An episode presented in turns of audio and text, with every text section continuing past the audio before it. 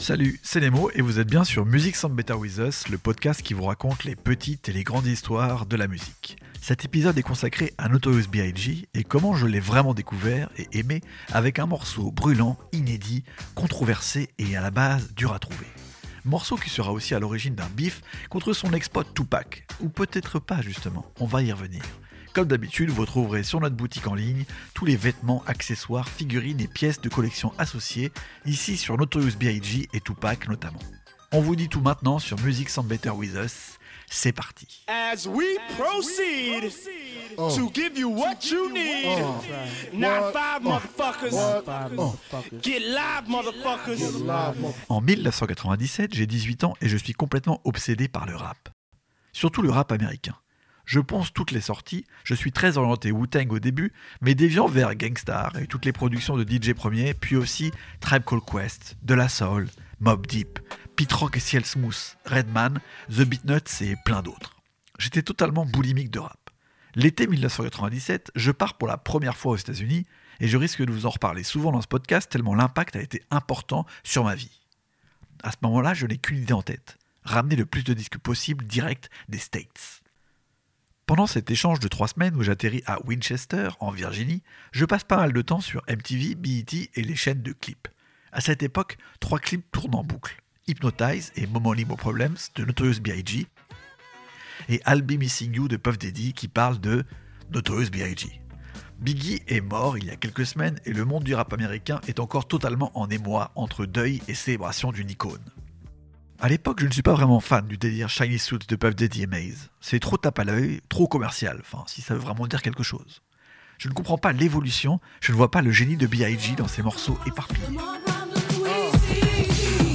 P.O., P.P.A., no info for the DEA. Federal agents mad cause I'm flagrant. Tap myself and the phone in the basement. Momo Limo Problems va devenir ma Madeleine de Proust de cet été béni aux USA, mais je ne le sais pas encore. Là, j'ai 18 ans et je veux juste écouter Kill Army, Smith Wesson et Jeru Damaja. Je veux du kung fu, de la guerre et des prods boom bap. Je suis jeune, quoi. Quand je reviens de ce voyage, je commence à animer des émissions à Radio Campus Orléans. Je passe du rap, notamment mes trouvailles américaines. Cette même année, je découvre vraiment le monde du DJing et du turntablisme, en gros les disciplines très créatives à l'époque, du scratch, du mix, du beat juggling en vinyle.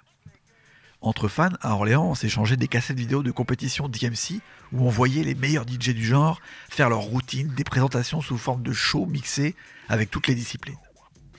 Un vrai délire d'initié qui peut paraître très bizarre maintenant, mais à l'époque, c'était notre monde comme les VHS de skate ou de graffiti qu'on regardait jusqu'à connaître par cœur.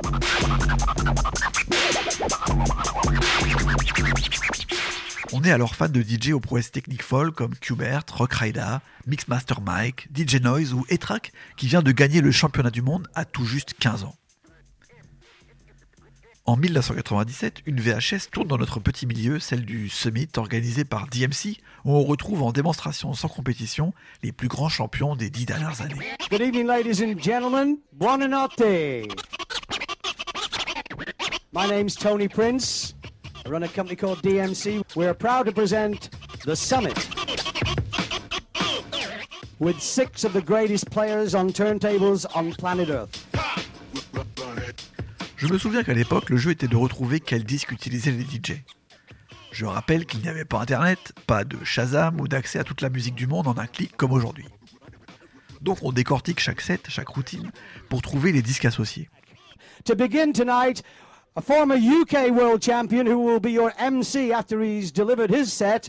Will you please get the summit underway by being a great audience and welcoming Cutmaster Swift? Et sur le premier set de cette VHS, celui de Cutmaster Swift, il fait un passe-passe en découpant en petits bouts une instru super puissante que je ne connaissais pas et qui fait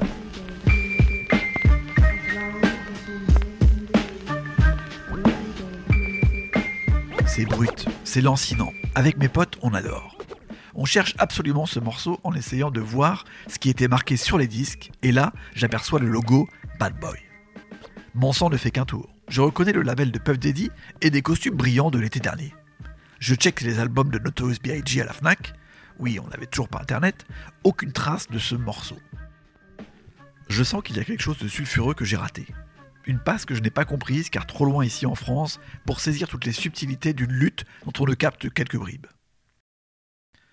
À l'époque, en tant que DJ Padawan, je vais une fois par mois à Paris pour faire le tour des disquaires. Urban Music, Sound Records, Gibert, Silly Melodies, Crocodisc et j'en passe.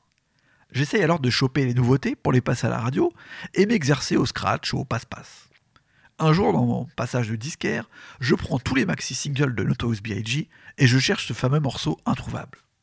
Et là, bingo, sur le maxi du remix de Big Papa signé Germaine Dupri, je vois en face B un morceau que je ne connais pas. Ou Shatia. Je demande à l'écouter et dès les premières notes de piano, je sais que c'est ça. J'entends alors pour la première fois autre chose que l'instrumental.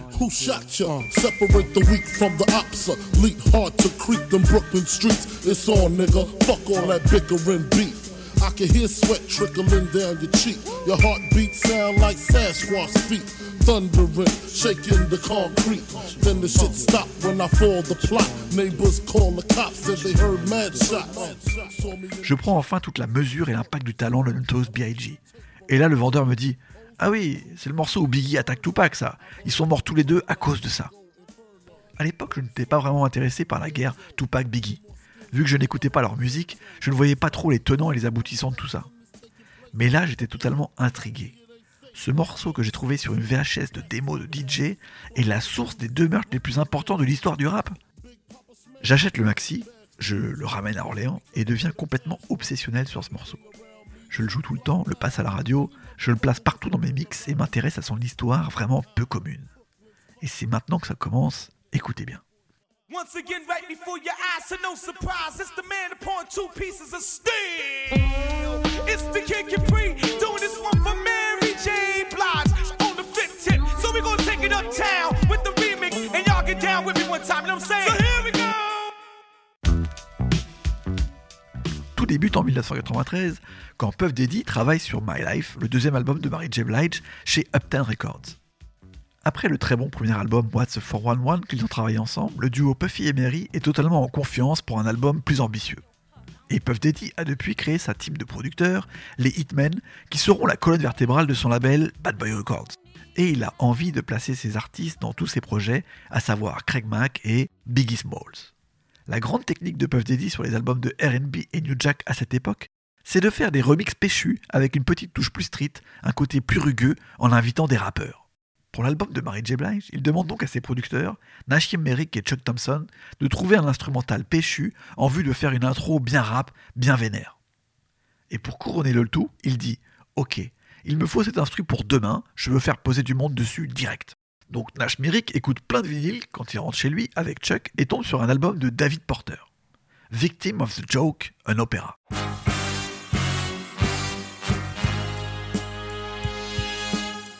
La particularité de Nash Merrick, c'est vraiment d'écouter les albums et les morceaux en entier pour trouver la petite boucle cachée que les autres producteurs ont ratée. Et sur le morceau I'm Afraid the Masquerade is Over, il tombe sur ce qu'il cherche au bout de près de 5 minutes d'écoute sur un morceau qui en compte 9. I have strong love for you, David. But if what you're saying is what La boucle est folle, les batteries sont assassines. Il y a un dialogue dessus entre David Porter et une femme, mais ce petit sample vocal lancinant intégré ajoute une vraie plus-value étrange. Nashim Merrick a son instru. Il la propose à Puff Daddy qui appelle alors Poke des Trackmasters pour retravailler les batteries et ça donne ça.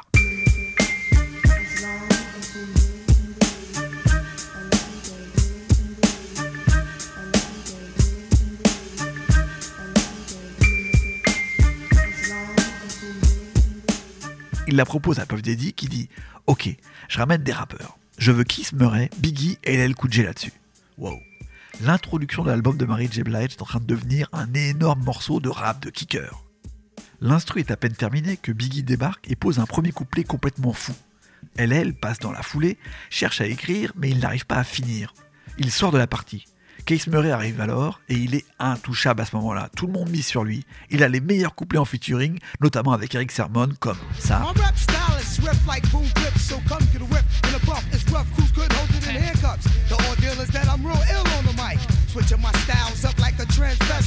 Ou ça.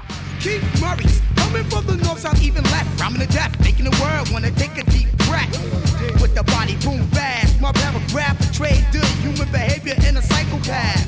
Ooh, I might lose my cool and break fool and pull out my get busy tool. Affilié au Def Squad d'Eric Sermon et Redman, donc, c'est le nouveau kicker du moment. Et il pose un couplet énorme. Le morceau est bouclé, c'est Biggie et Murray et ça tue.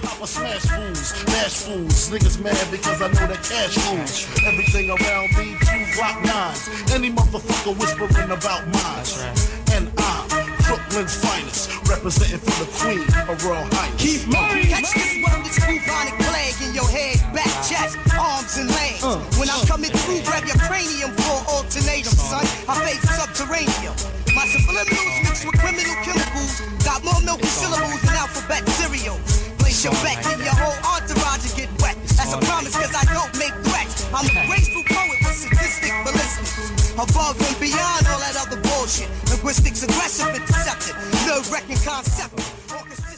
Mais il y a un hic. C'est trop violent. Biggie parle de fusillade et de compétition entre dealers, c'est du rap hardcore. En premier morceau de l'album de Mary J. Blige, très attendu, ça fait un peu tâche. Et surtout, ça obligerait Puff Daddy à mettre un sticker Parental Advisory explicite lyrique sur la pochette. Ce n'est pas possible. Le morceau sort du tracklist, mais Puff Daddy fait un choix qui marque son génie des affaires. Il va juste placer un extrait de l'instru en introduction,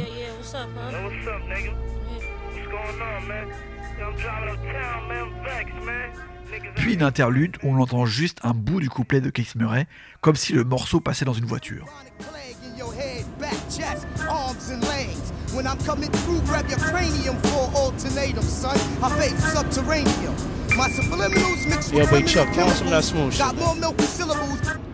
Et c'est tout. La rumeur court que ce bout de couplet est juste un extrait d'un mastodonte, un morceau avec Kiss Murray et Biggie sur une instru extraterrestre. Funk Master Flex en parle dans son émission de radio. Tout le monde en parle comme le plus gros titre du moment. Biggie voulait le placer sur son premier album solo pour contrebalancer avec ses morceaux plus pop, mais Puff Daddy n'est pas d'accord. Ils se disent ensemble que Warning est un meilleur compromis. Septembre 1994, l'album de Biggie sort, Ready to Die, et c'est un raz-de-marée. Dans la foulée, novembre 1994, l'album de Mary J. Blige sort, My Life, et c'est aussi un raz-de-marée. Et les gens se fixent sur l'interlude de Keith Murray avec cette boucle assassine. Dans les semaines qui suivent, Biggie revient dessus et enregistre un deuxième couplet pour en faire un morceau complet sans Keith Murray. Il veut vraiment sortir ce track et pousse Puff Daddy pour qu'il commence à tourner en radio et sur les mixtapes. Et là, c'est assez flou de trouver des informations sur ce qui s'est vraiment passé entre septembre 1994 et les premiers mois de 1995. Le morceau commence à tourner en radio et sur les mixtapes, comme beaucoup de témoins le disent, mais un événement marquant va déclencher toute une légende autour de ce morceau. La fameuse fusillade des studios Quad en novembre 1994, où Tupac se fait tirer dessus en plein Times Square alors que Biggie et Puff Daddy sont dans le même studio que lui. Quand le morceau tourne début 1995 sous le nom Ushotia, tout le monde fait le rapprochement avec les accusations de Tupac à l'encontre de Biggie, Puff Daddy et la clique Bad Boy. Je vous incite à écouter l'épisode 2 de notre podcast pour plus d'historique autour de tout ça. Mais Biggie et Puff Daddy se défendront toujours. Ce morceau n'a pas été écrit pour Tupac. Il était déjà là, il devait sortir avant la fusillade. Pourtant, sa sortie quelques semaines après l'événement va mettre le feu aux poudres. On peut se demander si Puff Daddy n'y a pas vu ici un gros coup de marketing. Alors incarcéré, Tupac fulmine jusqu'à sortir quelques mois plus tard le très explicite Hit 'em Up où toute la côte Est en prend pour son grade. West side, bad boy killers. You know, you know who the realest is, niggas. We bring it to First off, fuck your bitch in the click you claim. West side, when we ride, come equipped with game. You claim to be a player, but I fucked your wife. We bust on bad boys, niggas fuck for life. Plus, Puffy tryna see me weak, hearts I rip. Biggie Smalls and Junior Mafia, some mark ass bitches.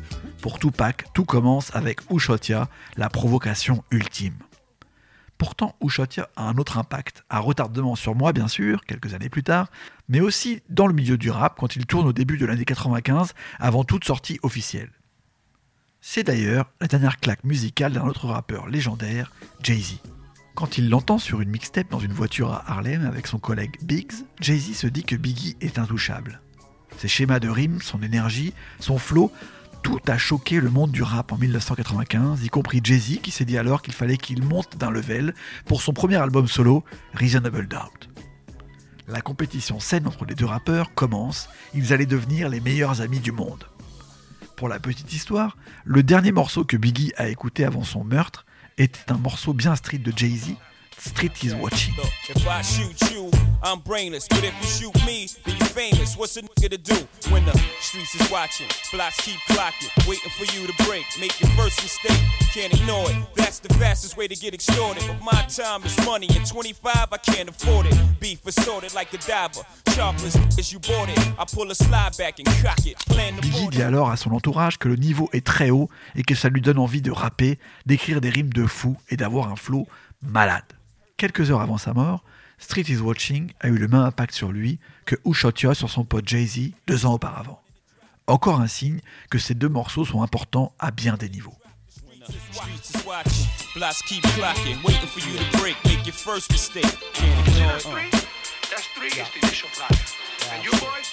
Ushatia sort officiellement sur le maxi du remix de Big Popa en février 1995. C'est ce maxi que j'ai acheté et qui est devenu totalement classique. Et avant la sortie de Born Again, album posthume de Biggie en 1999, il n'a jamais été disponible autre part. Il fallait avoir le single, le maxi, c'était un inédit brûlant, sûrement le plus chaud de Biggie. Il a lancé une guerre sans vraiment le vouloir, ou peut-être que si. Il a lancé une compétition avec de nombreux rappeurs, comme Jay-Z, et installé Biggie dans son personnage de rappeur gangsta, violent, technique, sans pitié et sincère. Et ça reste à ce jour mon morceau préféré de Notorious B.I.G., découvert par hasard sur une VHS de DJ. Et le fait que ce morceau si atypique, qui aurait pu être un featuring avec Case Murray et LL Cool qui aurait pu être une interlude sur un album de Mary J. Blige, qui aurait pu être le morceau dur de Ready to Die, qui aurait pu ne jamais sortir avec son petit sample vocal impossible à enlever, a fini par être juste un des plus gros classiques du rap américain et une vraie page entière de l'histoire de la pop culture. Et cette histoire, vous la retrouvez sur notre boutique Music Sound Better With Us avec le maxi original de Big Popa Remix, où apparaît le morceau, la figurine Biggie en costume blanc, iconique, les chaussettes Biggie et aussi les disques de Biggie, mais aussi de son meilleur ennemi Tupac. Car c'est aussi ça l'histoire de Music Sound Better With Us. Les passerelles entre les artistes, la passion à travers les histoires, les objets, les disques, les souvenirs. Donc à très bientôt pour un nouvel épisode. I seen the light excite all the freaks. Stack mad chips, spread love with my peeps. Niggas wanna creep, got to watch my back. Think the cognac and endo sack make me slack. I switches all that, cocksucker G's up. Uh, one force move, get Swiss cheese up. Click detect respect, I demand it. Slip and break the 11th commandment. Thou shalt not fuck with North Sea Popper. Feel a thousand deaths when I drop ya.